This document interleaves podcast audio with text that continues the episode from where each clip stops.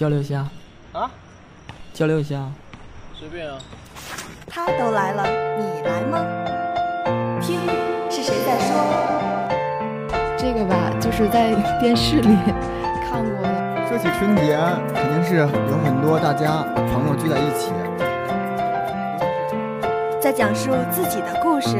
训练的时候，都大家都是满头的汗，然后大家都觉得啊，他们把我们骗了，带了那么多特别的沉，大篆书其实挺有意思的，你看它字形非常的修长，非常的柔美，或动人心弦，或温馨浪漫。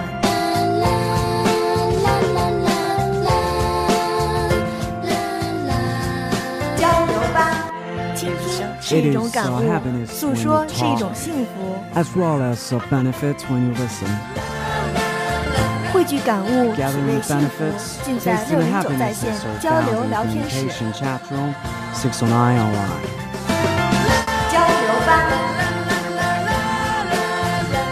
欢迎有故事的您做客我们的交流，讲述自己的故事。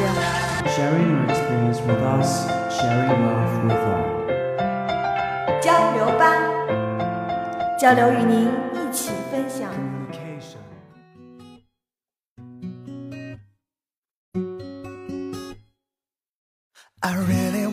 stop, but I just got a taste for it. I feel like I could fly with the ball on the moon. So honey, hold my hand. 因为交流，所以快乐。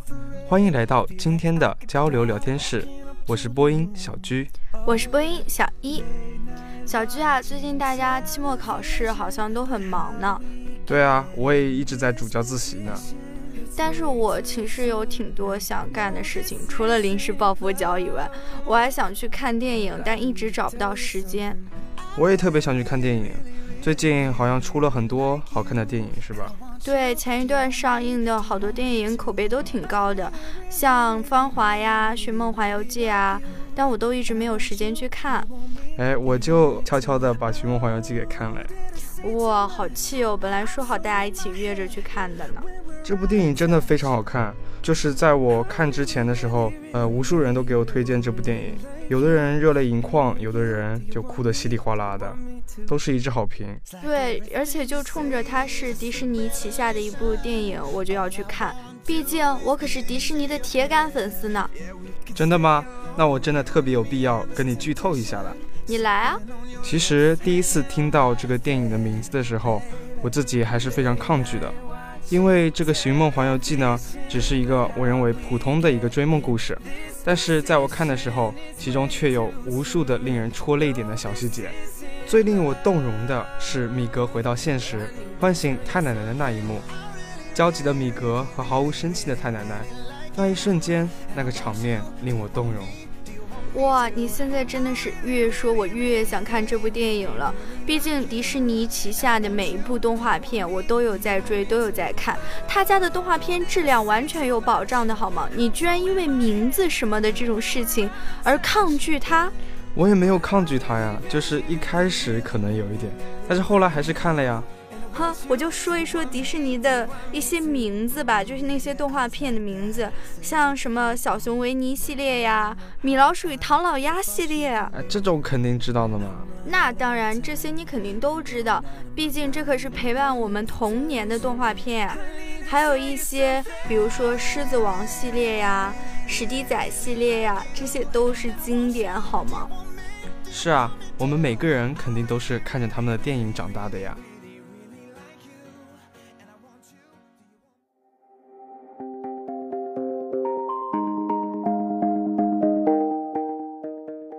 说起来呢，这里还有一些女听众们肯定跟我非常有同感的一些事情，就是迪士尼的六公主系列。什么是六公主啊？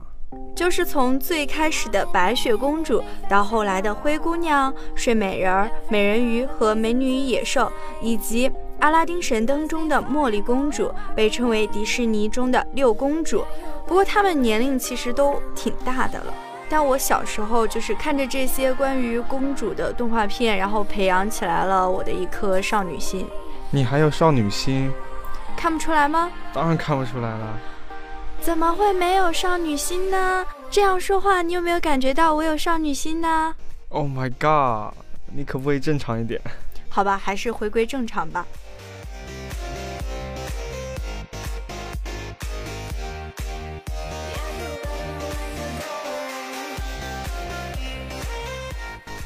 除了迪士尼呢，还有两家动画片巨头，那就是皮克斯和梦工厂。他们两家的动画片，相信大家也都是耳熟能详的。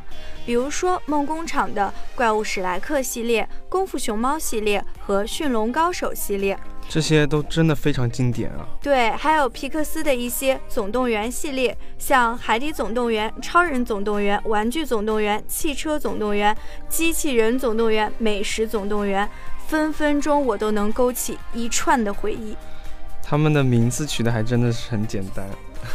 其实主要是翻译的原因吧，可能翻译就翻译成一系列总动员了。尤其是迪士尼收购了皮克斯以后，他们两家共同出产的动画片质量更是高的不要不要的。这里有一部动画片想要跟大家分享一下，那就是《疯狂动物城》。《疯狂动物城》真的非常好看。里面各种各样的动物特别可爱，对啊，特别是狐狸尼克和兔子朱迪，简直是我的心头爱。我呢特别喜欢的是一个大象警长，他那萌萌的大象还要特别严肃认真，我对他萌化了。我我还以为你会说喜欢的是闪电呢，毕竟闪电也是一大萌点啊，好吗？然后这里有一个场景，我一直记忆犹新，至今都难以忘怀。什么场景啊？就是朱迪想要去找尼克帮忙，但是尼克假意拒绝了他，于是朱迪就垂头丧气的、很伤心的准备往回走了。就在这时，我们的尼克对朱迪说出了：“好啦，来抱抱。”好啦好啦，小兔子怎么说哭就哭啦？哇，真的，他说出这句话的时候，我眼泪一瞬间就飙出来了，简直不要太暖，特别暖心是吧？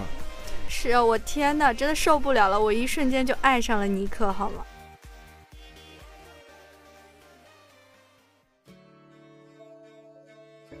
今天我们聊的是电影，其实呢，电影除了刚刚所说的动画片以外，还有像惊悚片。悬疑片、科幻片、剧情片，还有喜剧片的文艺片呀、动作片呀，有好多好多。对对对，我特别喜欢一个喜剧片，它的名字叫做《触不可及》，你听说过吗？没有没有，《触不可及》听名字像是一部文艺片啊，为什么会是喜剧片啊？对，它里面比较好笑，是一种法国式幽默。哦，那讲什么的呀？它主要的是讲一个就是残疾的一个富翁，你知道吗？之前是飞行员。结果跳伞的时候意外摔伤了，变成了残疾，然后他就需要有一个呃照顾他的人，所以他就高薪去聘请很多照顾他的人。结果呢，他在那人群当中突然间一眼就看中了一个贫穷的黑人，他叫德西斯。其实我当时在看的时候就觉得特别奇怪，为什么他会选择一个贫穷的黑人呢？可是黑人有什么好奇怪的呢？在当时那个背景下呢？黑人都是在贫民窟的，他们是没有权利就是出来找工作，但是这一个富翁他又是高薪聘请，所以就非常奇怪。哦，原来如此。那接下来发生了什么事呢？后来因为一个是贫穷的黑人，一个是富翁，两个人的思维方式和价值观大相径庭，但是随着慢慢的深入，两个人就慢慢的成为了彼此不可分割的挚友。在我看完这部电影的时候，就感觉特别的感动，因为我认为身份、地位、财富、性格，各方面都如此悬殊的两个人，到最后磁场却契合的如此完美。我认为，无论爱情啊、友情啊，什么好的有爱的关系，都是两个人的关系在感到开心和融合、自由释放，或者是在其中成长，这样子才是最好的。什么是灵魂伴侣？我认为这就是灵魂伴侣。呃，不愧是文艺小居啊，说的我感觉看动画片的自己很 low 啊。没有了，没有了。其实我认为，一个好的电影不在于它的形式，而在于拍的内容。无论什么样的形式，如果导演诠释的好，演员诠释的好，最后都能够呈现出一个特别有深度的电影。嗯，你说的很有道理。我呢，就接着坚持看我的动画片。哈哈，那我就不拦你啦。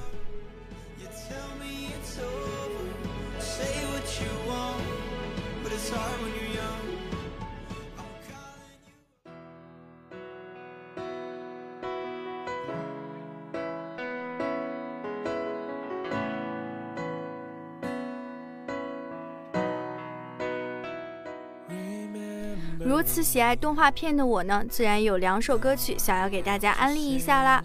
一首呢是《寻梦环游记》的插曲《Remember Me》，一首是《冰雪奇缘》的主题曲《Let It Go》，希望大家能够喜欢哦。I hold you in my heart. I sing a secret song to you each night we are apart. Remember me. Travel far, remember me.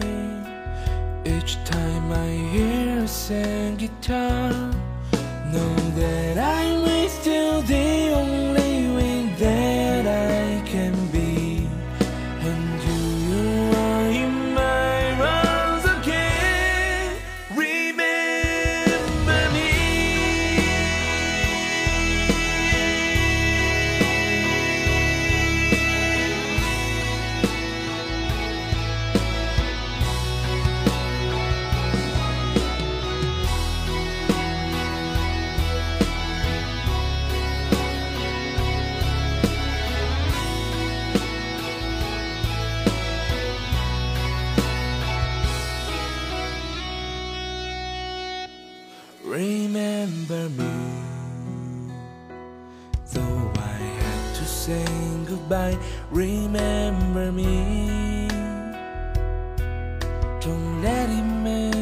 cry.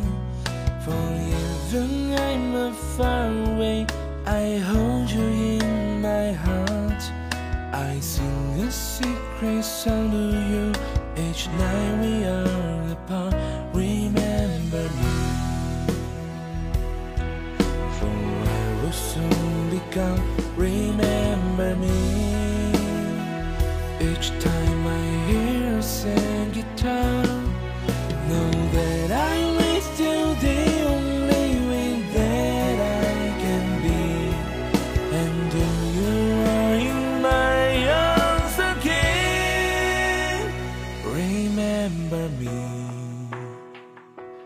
Though I have to travel far, remember me. Each time I hear a sad guitar, know that I'm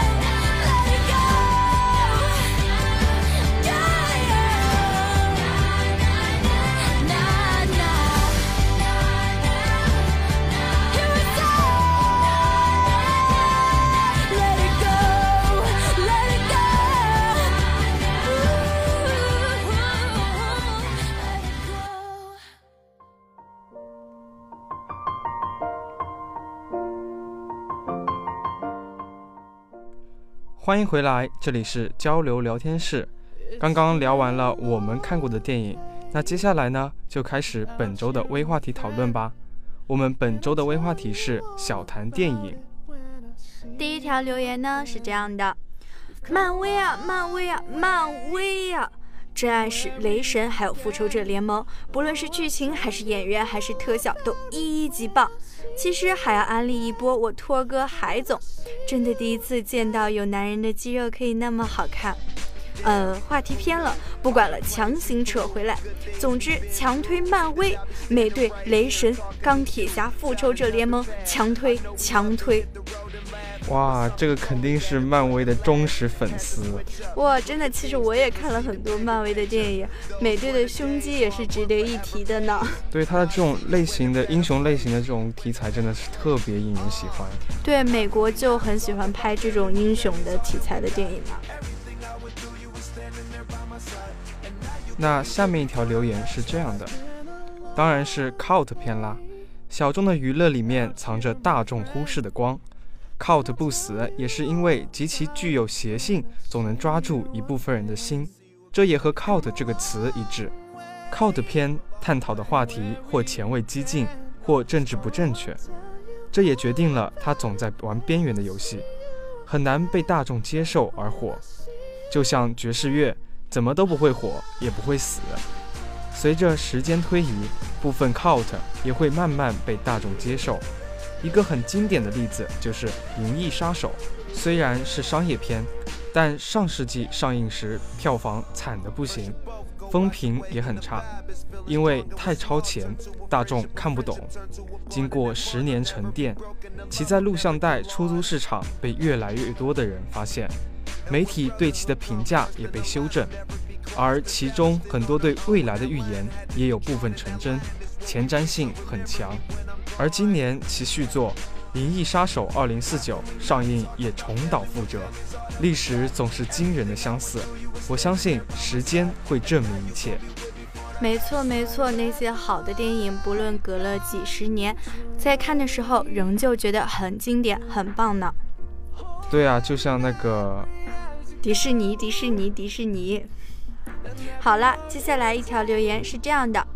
我喜欢奇幻和科幻，奇幻是架住一个架空世界的故事，比如《指环王》《纳尼亚传奇》。哎，要是《时光之轮》也能拍成电影就好了。科幻嘛，就比较多了，《降临》《安德的游戏》都不算很烧脑，但都可以在其中体验一把非现实的感觉。这倒是呢，《安德的游戏》其实我也看过，然后讲的还蛮好，蛮有意思的。当时看的其实我还有点胆小，还被吓了一跳，因为里面有好多虫子。是惊悚片吗？不是不是，就是他说的那种科幻片，就关于嗯人类和外星人之间，外星人，对对，外星人，就和他很类似的，还有泰若星球啊之类之类的电影。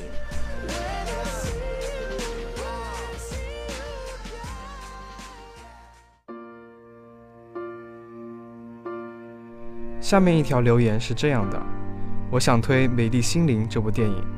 它讲的是大数学家小约翰·福布斯纳神的人物传记。他研究时发表了著名的博弈理论，但就在他飞升国际的时候，他被诊断出有严重的精神分裂症，忍受了无数的嘲讽、鄙夷、怜悯，但他一直沉浸在自己的学术领域当中，其中有无数次因为他的精神病而与诺贝尔奖擦肩而过。最后，在他的妻子的鼓励下，终于在一九九四年获得诺贝尔奖。电影里面有一句话令我记忆深刻，他在精神病房的时候跟医生这样说：“如果我不正常，他们是不会让我出去的。但是我从来就没有正常过啊，真的是无比绝望啊！”不是有一句话说得好吗？叫做“天才在左，疯子在右”。是啊，我认为其实他整个人生特别痛苦，但是他为我们的学术界贡献了他自己的力量。嗯，这样的人还是很值得尊敬的呢。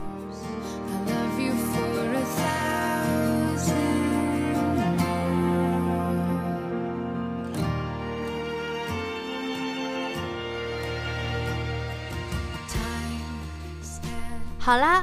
本期的微话题讨论到这里就结束了，这是我们这一学期最后的节目了。感谢各位听众朋友们一路的陪伴，因为交流所以快乐。感谢导播怪兽，我是播音小一，我是播音小居。如果你有什么好玩的、有趣的、值得回忆的故事，欢迎来做客我们的交流聊天室，和我们说出你的故事。下期节目我们不见不散。